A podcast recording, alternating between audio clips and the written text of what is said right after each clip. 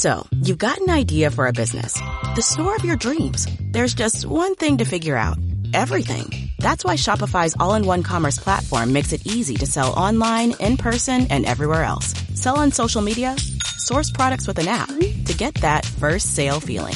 It's the only solution that gives you everything you need to sell everywhere you want. So when you're ready to bring your idea to life, power it up with Shopify. Sign up for a $1 per month trial period at shopify.com slash listen.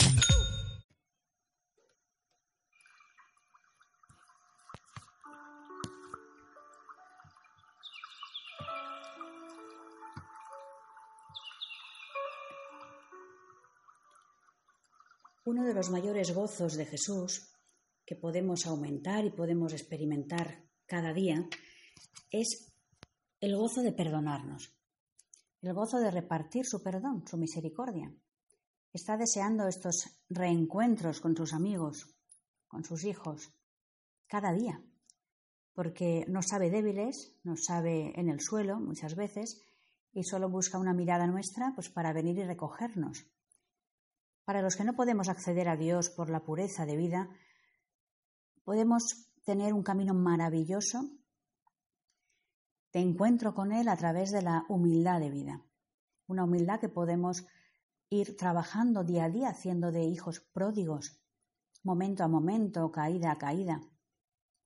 Sabemos que podemos alegrar a Dios, se hace más fiesta en el cielo por un pecador que se convierte que por tantos justos que no necesitan conversión.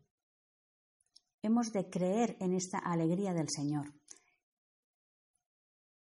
Cuenta Santa Faustina que un día que había caído en el mismo error, a pesar del propósito que tenía sincero de no volver a caer, y aunque fue involuntario y fue una imperfección poco importante, pues le dolió y, y fue a buscar al Señor a la capilla y se arrojó a sus pies pidiéndole pues, pues eso, misericordia y compasión por su debilidad. Y cuenta que oyó estas palabras del Señor. Si no, si no hubiera sucedido esta pequeña imperfección, no habrías venido a mí. Has de saber que cada vez que vienes a mí, humillándote y pidiendo perdón, yo derramo sobre tu alma una inmensidad de gracias, y tu imperfección desaparece ante mí, y veo solamente tu amor y tu humildad. No pierdes nada, sino que ganas mucho. Es un gran consuelo para nosotros, ¿no? Estas palabras, porque lo nuestro es estar en el suelo. Muchos años antes, San Francisco de Sales predicaba ya esta doctrina, que recopiló el autor Tissot en un maravilloso libro que se tituló El arte de aprovechar nuestras faltas. No pueden asombrarnos nuestras faltas. Decía el santo, ¿qué se puede esperar de nosotros sino caídas? Nuestra imperfección nos acompañará hasta el sepulcro. No podemos caminar sin tocar el suelo. Es preciso no caer y no enlodarse, pero tampoco hay que pensar en volar, porque somos polluelos y todavía no tenemos alas.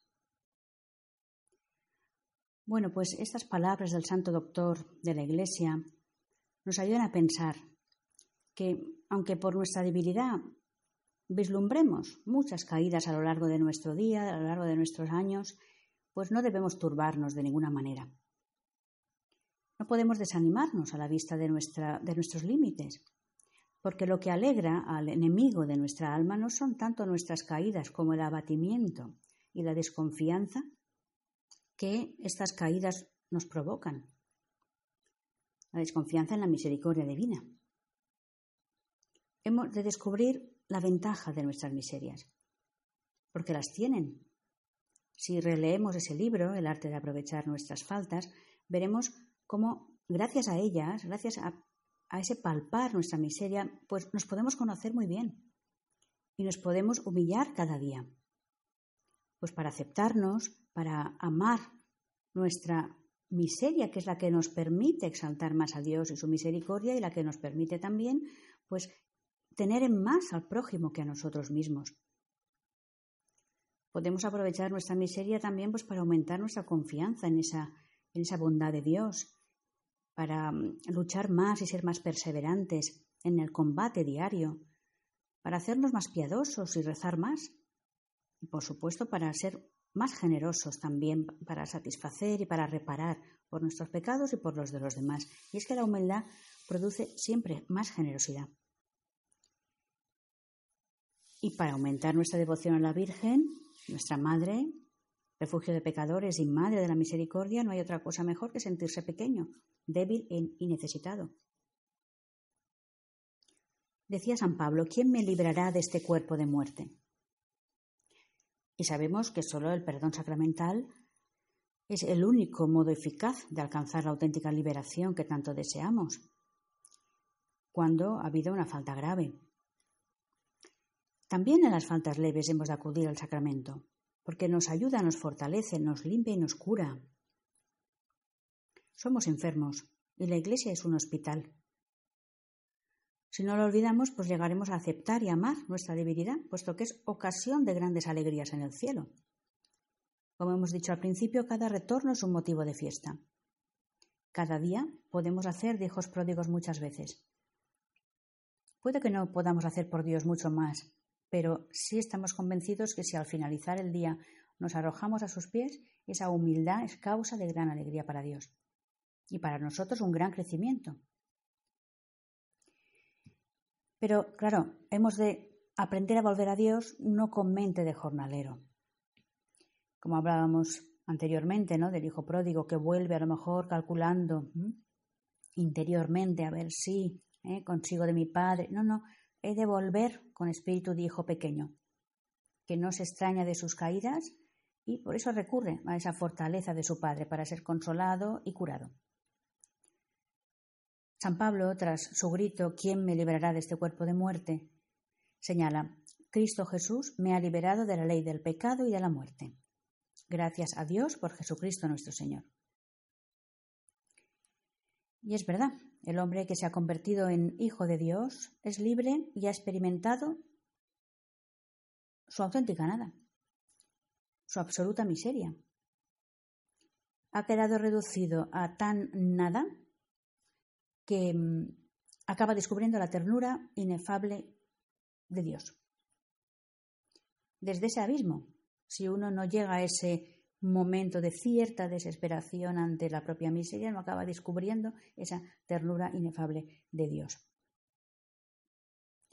El cristiano inmaduro es aquel que todavía espera algo de sí mismo, de sus propios recursos, por eso mismo no tolera pues esas caídas. Y acaba culpando a los demás, al mismo Dios, y como Adán y Eva, pues se de su presencia, pues porque no, prefiere estar un poquito lejos, ¿no? Roído por su soberbia, por su amor propio, en fin, pretendiendo ser alguien y olvidando que la única fuerza está en Dios y que lo nuestro es la debilidad, que todo lo bueno que hay en nosotros es la gracia de Dios. Pensar esto, cuando soy débil, entonces soy fuerte, como decía San Pablo. Cuando más deseo ser santo, más constato la impotencia. Eso es así, pero la debilidad nunca es obstáculo, sino que es un camino por el que nos podemos abrir al poder de Dios y al amor de Dios. Y llegamos a gozarnos de nuestra propia flaqueza. Cuando hablamos de flaqueza o de debilidad no estamos hablando de pereza o de flojera.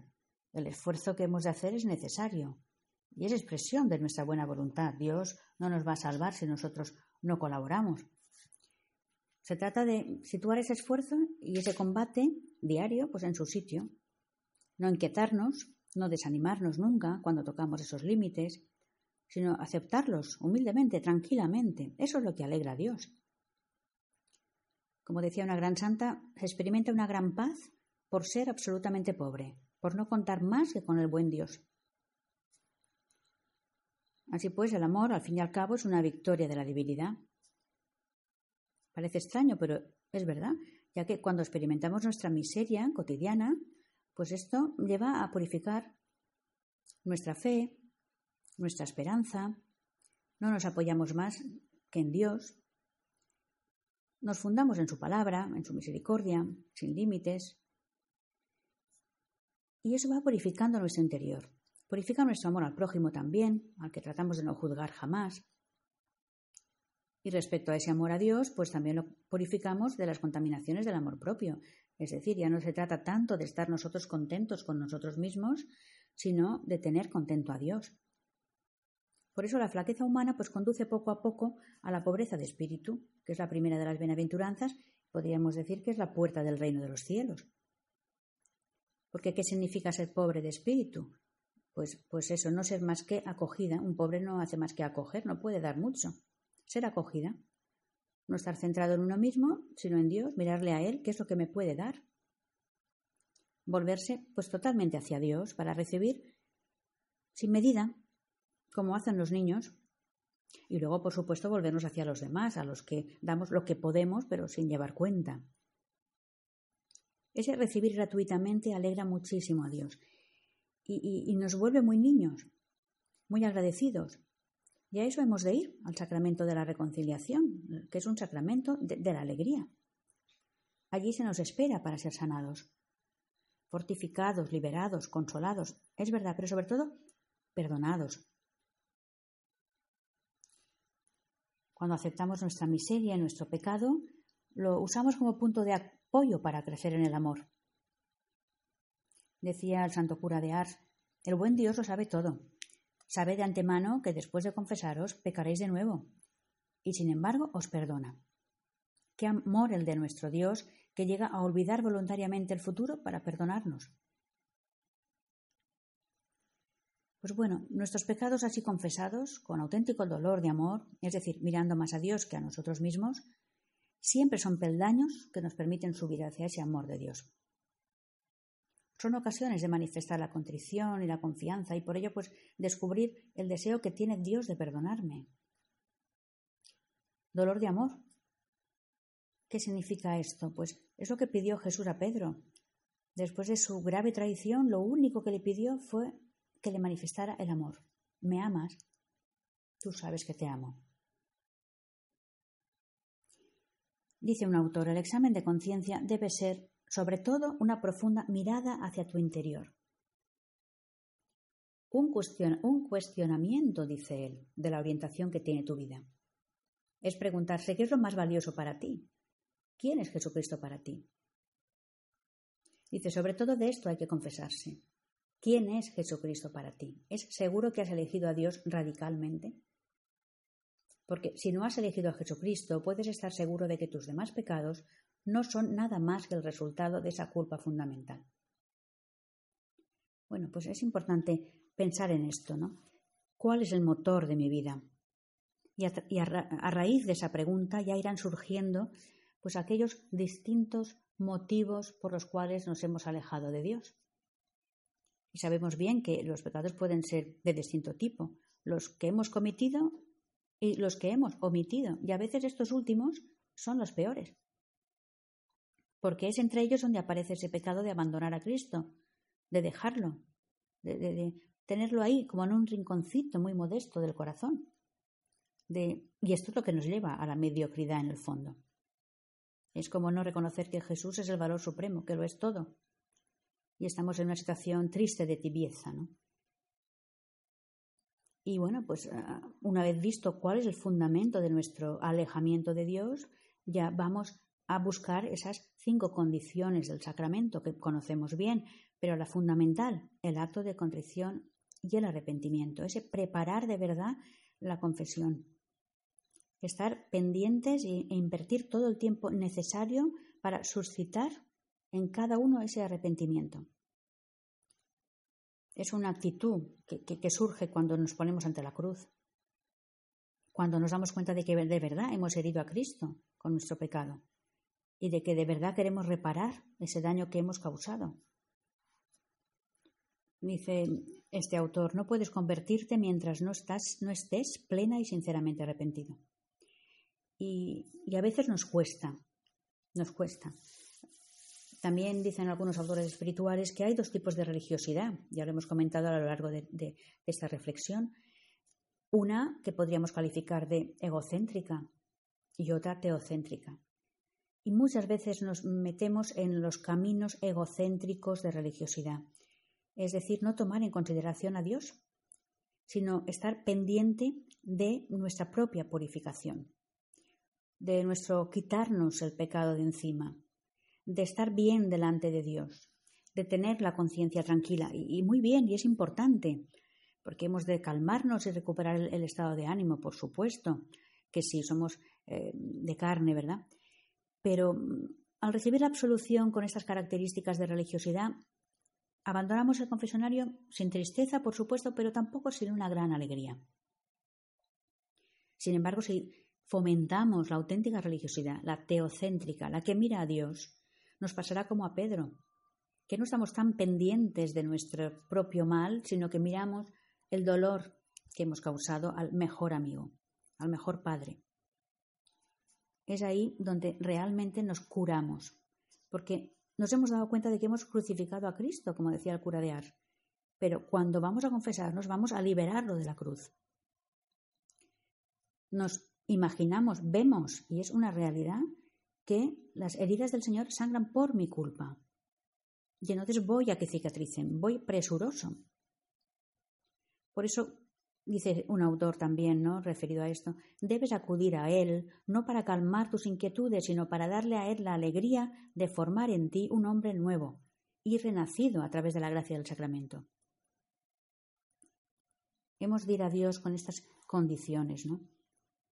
Para poder de verdad participar de la alegría de Dios. Y, es que a veces creemos poco en esa ansia de Dios de perdonarnos.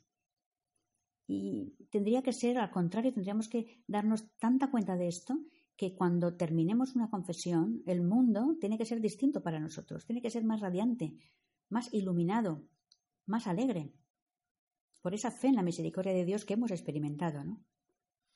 Y si miramos el Evangelio, vemos que la mayor parte de confesiones, entre comillas, que existen, acaban en un ágape, en una comida, en una fiesta. ¿Por qué? Porque hay una gran alegría de fondo. Hemos de acudir así, ¿no? Acudir pues buscando al Señor y sabiendo que todo coopera al bien de los que aman a Dios. Y sobre todo esto, este volver a encontrarnos con el amor de Dios tiene que ser un sacramento pues ansiosamente esperado, porque es un encuentro especial con Jesucristo y el amor quiere ser esperado y cuando no lo es, pues también queda herido. Decía mm, un autor espiritual, cuando más pecador y peor que los demás te veas, tanta más apertura tendrás para las gracias y para la fe. Jamás hay demasiado arrepentimiento, jamás hay demasiada contrición. Examinemos cómo son nuestras confesiones. Vamos procurando alegrar a Dios. Esta es la clave.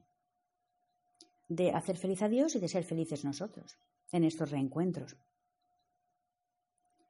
Decía el cura de Ars que hay que dedicar más tiempo a pedir la contrición que a examinarnos de los pecados en concreto. Y es cierto. Pero es verdad que, es verdad que tenemos que tener como un pequeño guion de examen. Pues porque es una contabilidad también en el negocio más importante que es el alma. Y bueno, y ahí pues tenemos mm, guiones muy conocidos, ¿no? Los pecados capitales, eh, esas pasiones que nos tiran para abajo, los mandamientos de la ley de Dios y de la Iglesia. En fin, podemos hacer balance eh, y contabilidad de muchas maneras. Lo importante es que hagamos ese balance de cada día en clave de amor y no de mediocridad. Es decir, mm, vayamos también a acusarnos de esas omisiones en el amor, no tanto de lo que hice mal, sino de lo que dejé de hacer.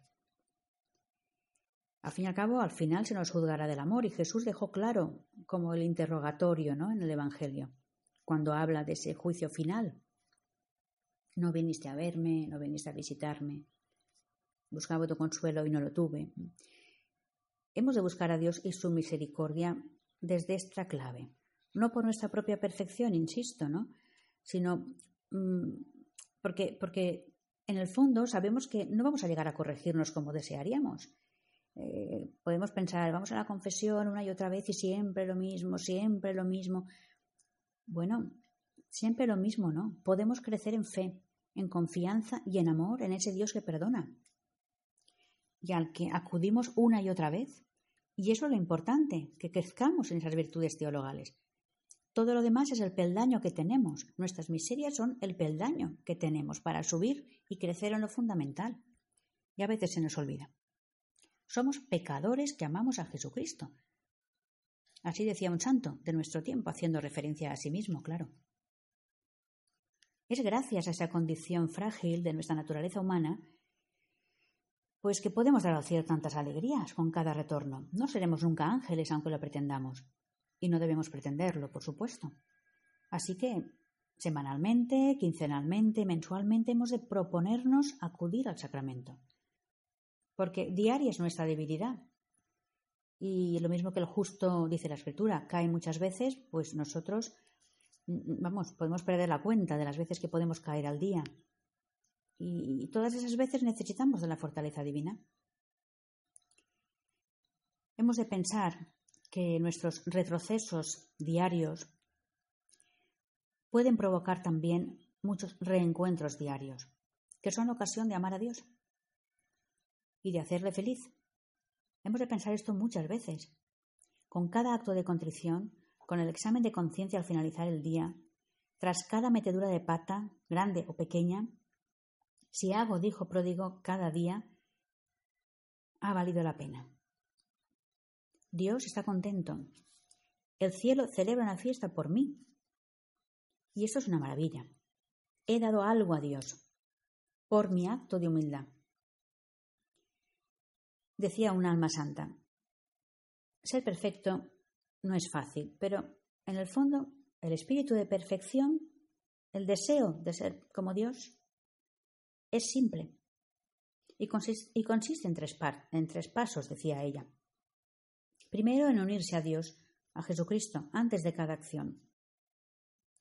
Segundo, decirle que sí durante el tiempo que dure esa acción, esa tarea que tenemos entre manos. Decirle que sí significa esa atención amorosa que ponemos en todo lo que hacemos, para que sea de verdad para Dios. Y tercero, reparar después, porque es muy difícil que no se cuelen nuestras obras, pues bueno, el egoísmo y la soberbia a la que tendemos por el pecado original. Y señala que hay que hacer comprender lo que es esa reparación de nuestras faltas por los méritos de Cristo.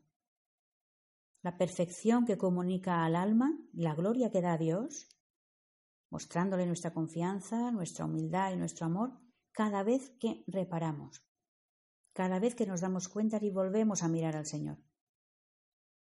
Y es que el Señor suple todo, repara, completa lo que no hacemos. Vamos a intentar dar cada día muchas alegrías al cielo, por nuestros continuos retornos, multiplicando los actos de fe, las jaculatorias, eh, los actos de amor, los agradecimientos, sin, cansancio, pues porque mm, toda esta multiplicidad de actos de fe, de amor, de, agradecimiento, van borrando la monotonía de nuestros pecados diarios. ¿Y, ¿Y por qué no vamos a ser ocasión de fiesta para Dios? Si podemos hacerlo. Pongamos nuestra vida interior en manos de la Virgen. Como dice un autor espiritual, aunque no lo creamos, aunque a veces se nos olvida, estamos en sus brazos, es nuestra madre. Si nos abandonamos a su amor, si somos suyos, nada hemos de temer. Y por la humildad en sus brazos lograremos alegrar siempre a Dios y vivir con gozo esa condición de hijos pequeños del Padre, que hacen de cada tropiezo un motivo para abrazarse más y más a Él.